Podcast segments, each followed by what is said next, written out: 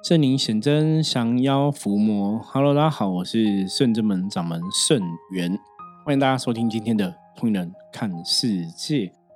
好的，今天这一集哦，我觉得这集是非常重要的一集哈。那我们现在这已经一千两百多集了嘛哈。我我觉得这集是一个算非常非常重要一集，就我重点是什么，你知道吗？重点是我们来自我介绍一下哈。那 为什么要自我介绍？因为我发现我好像没有在特别的就我们的背景或者什么，然后除了最前面第一集之外，有大概提到什么是福摩斯啊，我们在做什么，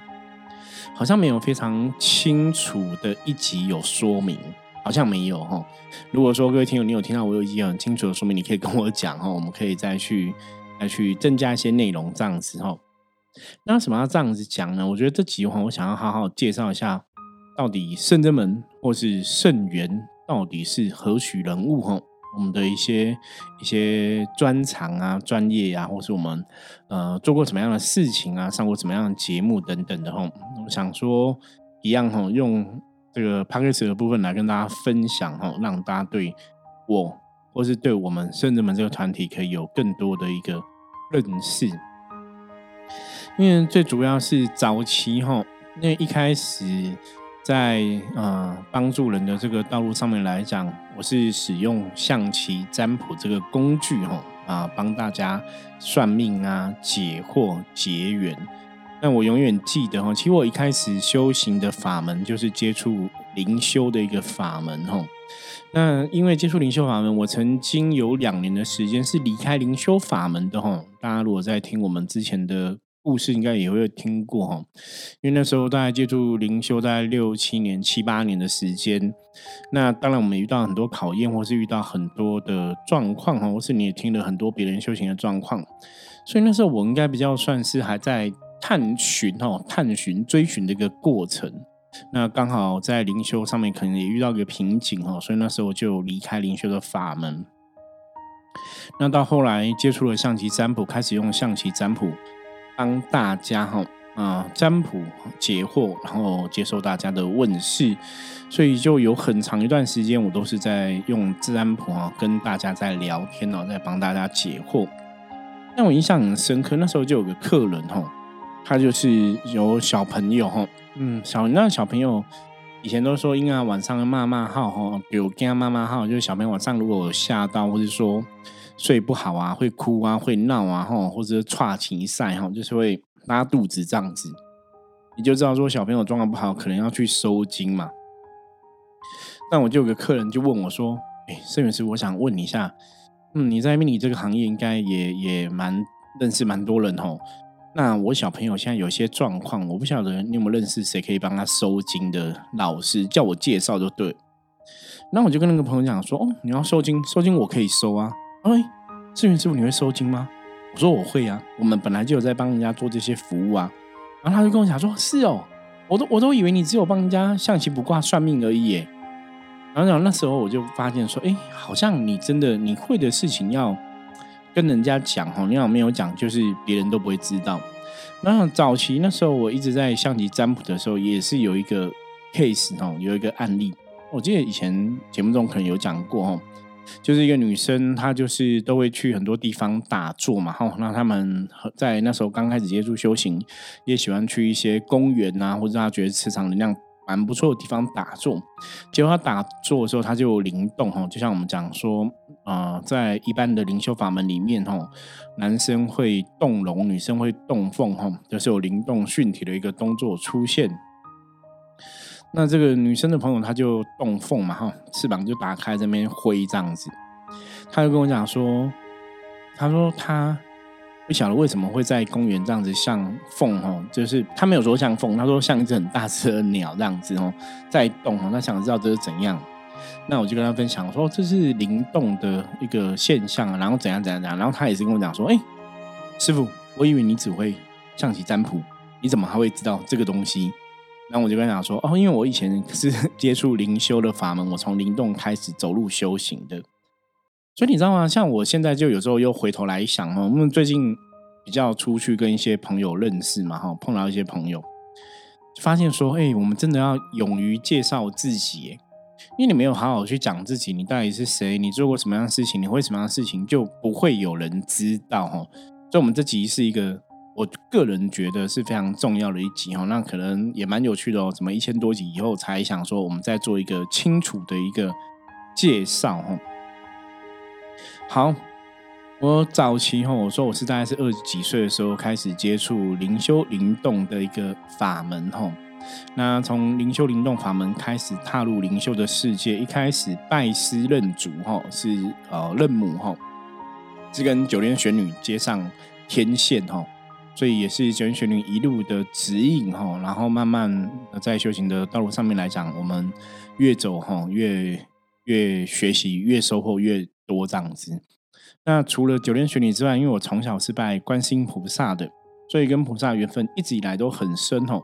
到后来我是拜千手观音，主要当然还是受到大悲咒的影响哦。小时候就有念大悲咒，觉得千手观音大悲咒很厉害这样子哦。那后来就拜千手观音，到后来我真的出来当老师、当师傅之后，也是以奉观世音菩萨为主哈，主帅。那刚刚好观音菩萨哈，他又对应到象棋的一个帅哈。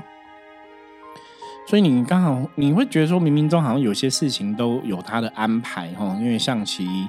卜卦、象棋占卜，它的一些对应跟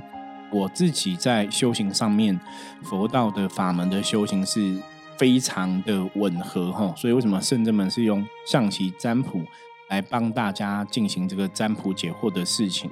那在修行的法门里面，有形的哈，有形的是透过这些占卜的工具跟。无形的一个灵修、灵性的一个学习跟成长，是我们之所以成为圣正门最重要的两个，你可以讲说是两个武器，或是两个专长哈。透过有形的占卜、命理的一个学问，然后跟无形的我们灵修的部分来结合，所以让我们圣者门，让我们的伏魔师，让我们在走这个道路上面来讲。嗯，除了帮人家占卜解惑之外，我们也期许哈，追求自己是否有所谓的一个神通法力、一个灵通的法力，可以来帮大家解决问题哈。那当然，在这个部分来讲，解决问题比较重要的还是属于神明的一个部分嘛。所以，圣人们是一个道场，圣人圣人们是一个修行团体，圣人们有一些神佛的一个指导灵在背后指导，做我们大家靠山哦，有这跟这些神佛有连结。那我常常讲说，一个老师其实最重要就是，当你的修行，嗯，你可以得到这些神佛的一个相挺或是支持的时候，你自然而然就会具足所谓的神通法力嘛。所以我们在做很多的一个宗教仪式，包括降妖伏魔，我们都是帮大家去祈请神明的一个协助哈。重点都是在这个部分。那当然前提是你可能要透过修行去让自己的。神性哦，像神明一样，你的慈悲心、你的大愿，嗯，对众生的爱哈啊，跟神明一样的话，那自然神明会相应、会相挺，那我们就可以去成就很多事情。那在人生的道路上，我以前年轻的时候，我也去学过易经卜卦哈。那只是说易经卜卦的东西，在我那时候二十几岁接触的时候，我觉得易经感觉上很难哦，因为你要学到一个大师级人物，因为我那时候认识的。易经老师都是有点年纪的哈，五六十岁啊，六七十岁这样子，我觉得好像比较困难。那也有学过易经卜卦的这个部分哈。那当然后来是在象棋占卜找到自己的一个方向嘛，在象棋占卜的这个部分。那我也学过塔罗牌，就是塔罗牌比较像是自修的部分哦，看书哈，然后去听个讲座这样子。我那时候我记得我还去台大的塔罗牌社团哦，听这个讲座哈。也是蛮有趣的哈，也是有很多的一个收获。那以前也跟着老师学过姓名学哈，所以包括易经的占卜，包括姓名学，包括塔罗牌，也是我们哦的专长之一。那到后来哈，因缘际会之下哈，我也哈自修了这个测字哈。那当然测字这个事情，我觉得还是有很多的一个灵感在里面然后。我记得之前我们在开测字的一个讲座课程的时候啊，哈，我们都会拿黄纸啊、红笔给大家写哈，写文字嘛，然后做练习，然后也帮大家解惑。那我就遇过两个朋友，他们说：“摄影师傅，那我可以不要写嘛？”哈，就两个人都不写，可是很好玩，就空空白纸。那因为那时候可能真的我们很专注在那个状态之下，你知道吗？就我还是可以解哦。我我也觉得很有趣，就是大家没写，可是你在看那个空白纸，你还是会有一些资讯可以跟大家分享哦。这也是修行里面我常常讲，就是灵修灵通的一个部分哦。当你真的有这样的一个大愿，当你真的有这样的一个想法，想去帮助大家的时候，你真的那个能力就会被启发出来。所以在早期灵修法门，当然还是比较偏道教的一个系统哦。那因为在接触修行的部分，很多时候我也想去了解神明啊、宗教啊、信仰啊、神佛等等的事情，所以后来也看了一些佛教的书籍。那也有去参加过一些密宗的法会，吼啊，那时候我去参加啊密宗有一些法会，那时候刚好认识一个老师，那个老师是也是有第三只眼，哦，就是可以看到因。阴间呐，阴间嘛，应该算阴阳眼这样子哦，可以看到阿飘啊，可以看到神明。那那个老师有接触一些密宗的上师哈，仁波切，所以他就介绍我去哦参加一些密宗的法会。所以早期我有参加过一些密宗法会去灌顶，然后然后在密宗的法会里面，我也是有一些很特别的收获，就是因为那时候对能量慢慢来。感觉感应就比较强一点哦，所以你在参加那个法会的时候，这个上师啊，哈，这个仁波切他是不是真的有这个德性，修的好不好，他有没有这个慈悲心？你在那个法会过程中，其实你都会有体会哈，都会有感觉啦。那你当然要讲玄一点，就是你会有感应嘛。所以因为接触了佛教，接触了道教，接触了密宗哈，我觉得以上的法门。对我们圣人们来讲，都是有很大的一个影响。所以，如果你今天来到我们圣人们道场里面，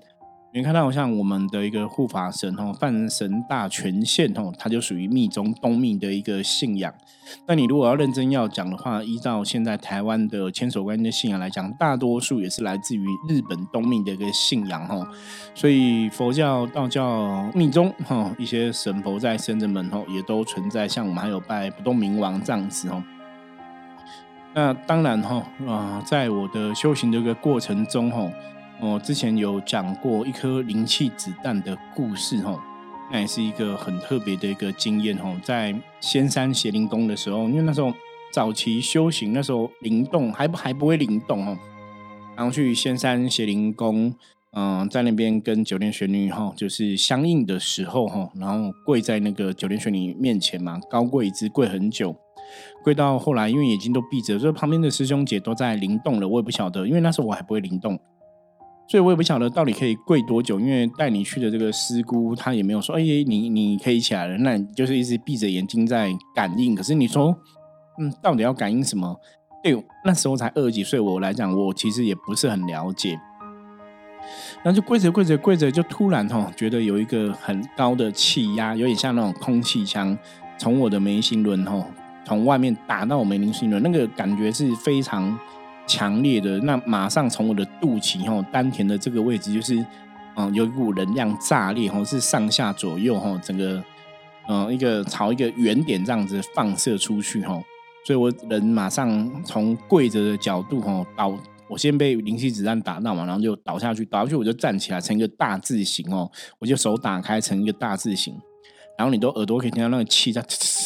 很像那种身体都是电哦，不过那个状态是蛮舒服的哈，就全身都是电。那那时候明很明显感觉是从丹田哦，真的从丹田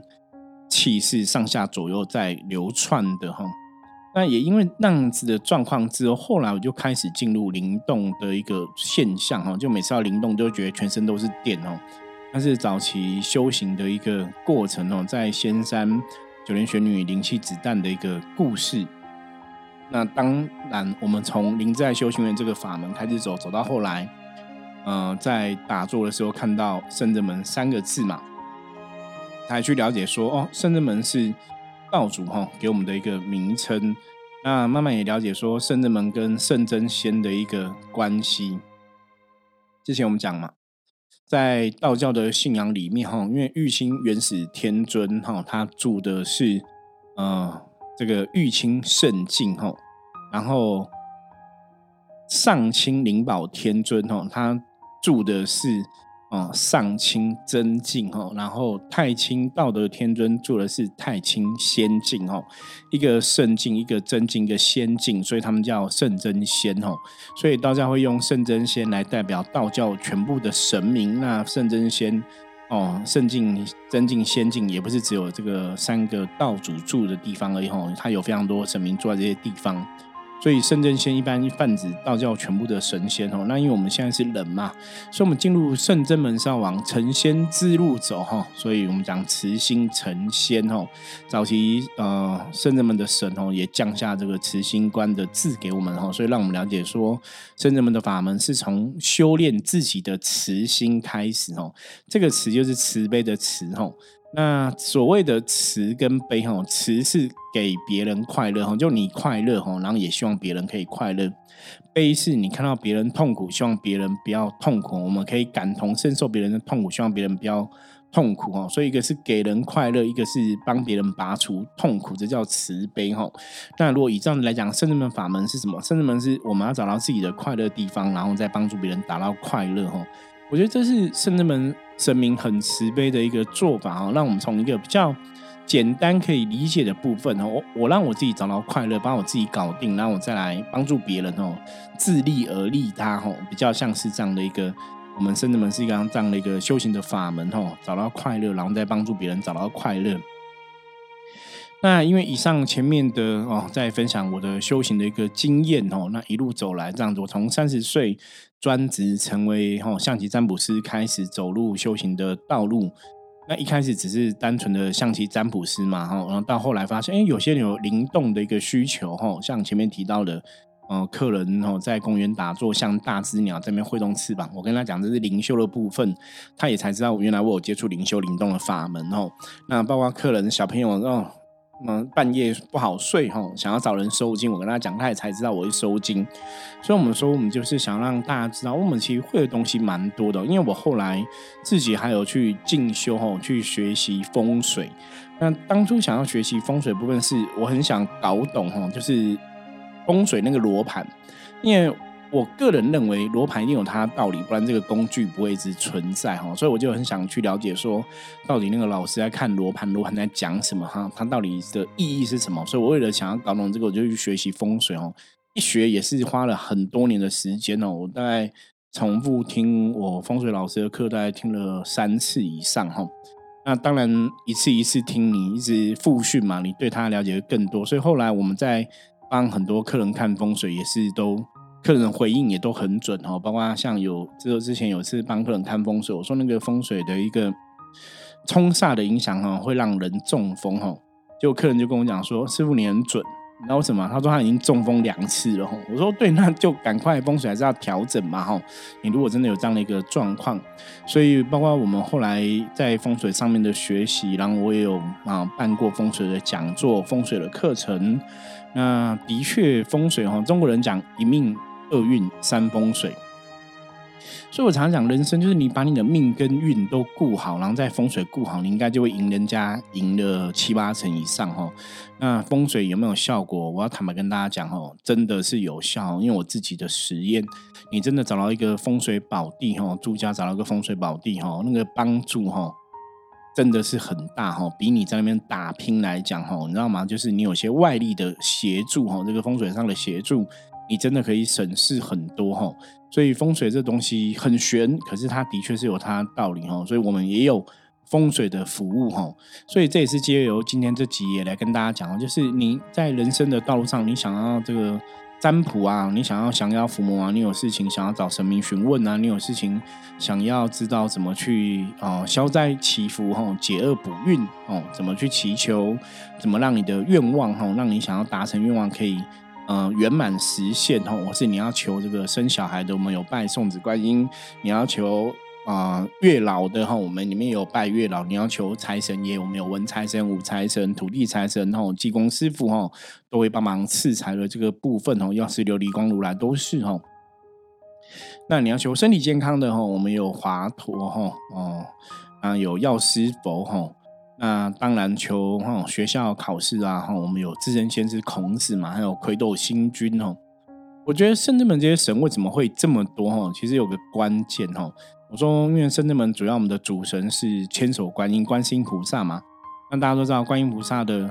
愿是什么？寻声救苦，有求必应哈。所以，当你众生你有任何的问题，你希望菩萨来帮忙的时候，哦，菩萨就会有这样的一个化身哈。所以，刚刚讲的求财、求感情、求姻缘、求生小孩，然后啊，求身体健康。求考试哦，求功名哦，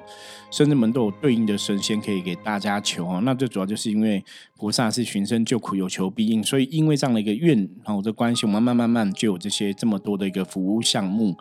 那当然包括我们的专场，刚刚前面讲过嘛，象棋的卜卦、哦易经占卜、塔罗牌占卜、测字哦。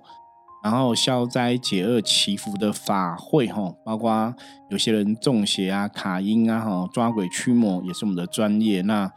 办包括办理一些哈活动的一个讲座、命理的讲座、命理的教学哈、修行的指引，这也是我们的专业哈。那包括哈，我们其实也有一个服务是帮别人看了前世今生的事情哈，查前世今生的事情，或者在修行的朋友查这个哈灵源哈。嗯，灵魂的源头的一些个探索哈，灵父灵母啊，灵师等等的哈，这个部分。所以以上简单的介绍啊，包括像看风水的部分，也是我们的服务项目哈，就让大家对我们会有更清楚的一个认识哈。那早期我曾经写过象棋占卜秘籍的书，那我们现在是有象棋占卜秘籍哦，一起解答人生大小事。这个书还在贩售中，这是新版的，然后有学会象棋占卜必备不可哦。里面就有这个象棋占卜秘籍，一起解答人生大小事的书，加上象棋神士卡的操作手册。这个象棋神士卡就是我把三十二颗象棋做成三十二张卡牌，吼，有点像扑克牌、塔罗牌这样子，让大家可以方便携带，吼，占卜。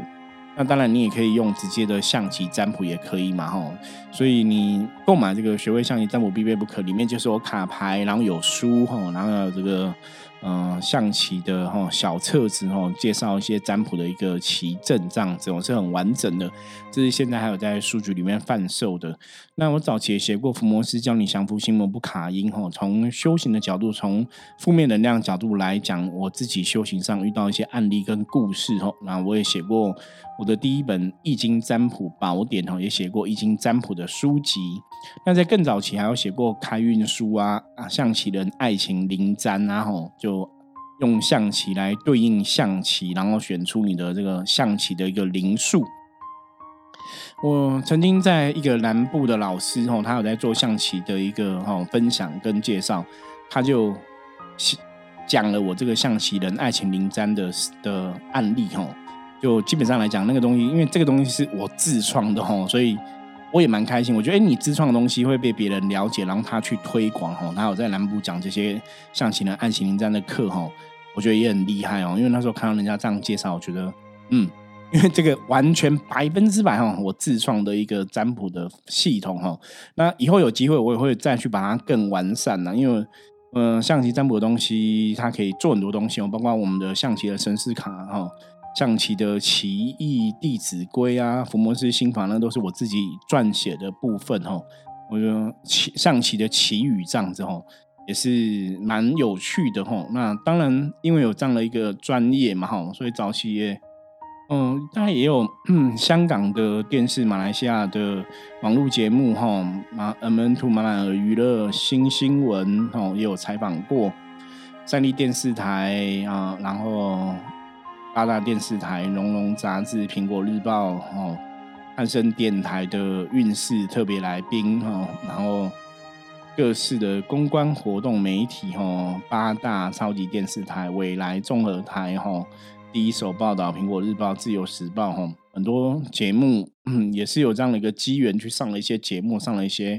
呃电视台的部分，那也接受过一些新闻的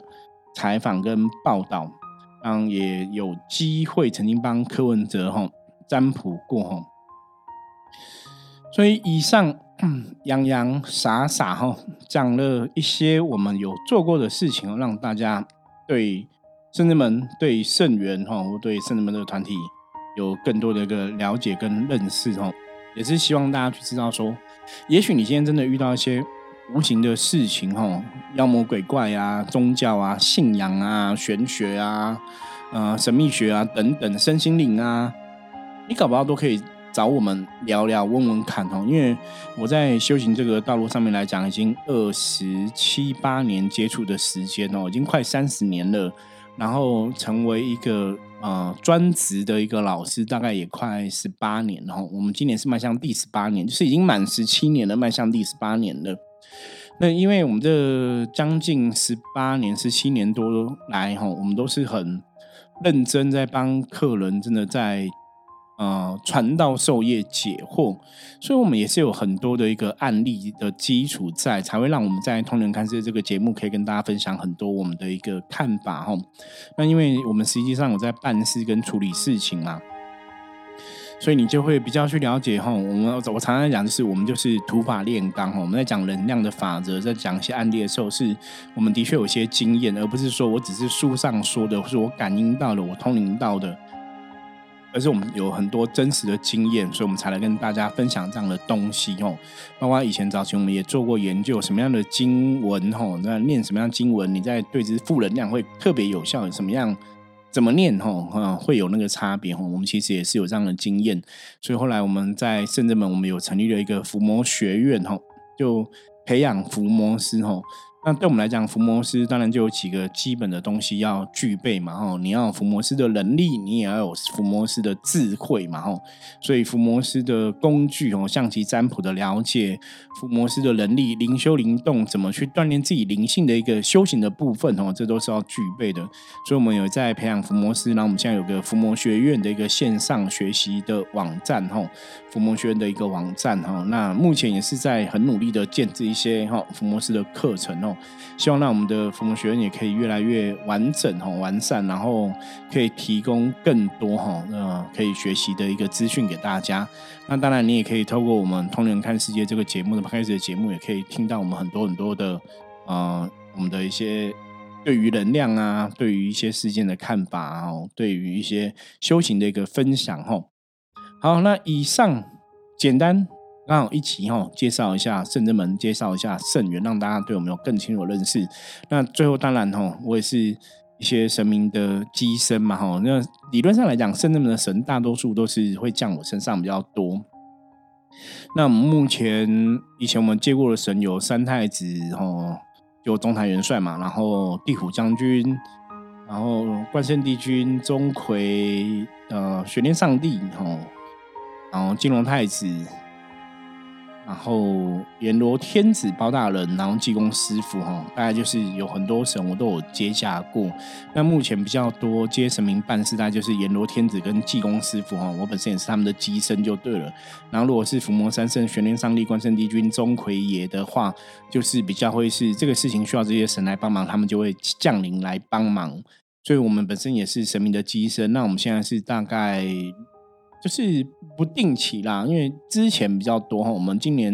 因为阎罗天子包大人的一个团队到处走台湾的很多法会的到现场哈，然后阎罗天子包大人去办事去帮忙一些无形的好兄弟哦。今年走蛮多的，所以我就是接阎罗天子的机身这样子哦，就是阎罗天子的机身接降价阎罗天子。那当然，阎罗天子我们有个团队嘛，包括牛头马面将军，包括七爷八爷将军哦，我们的一些弟子哦，都是这些神明的一个机身。那这也是我们在大道的哦修行的道路上面来讲，目前做比较多的一个部分。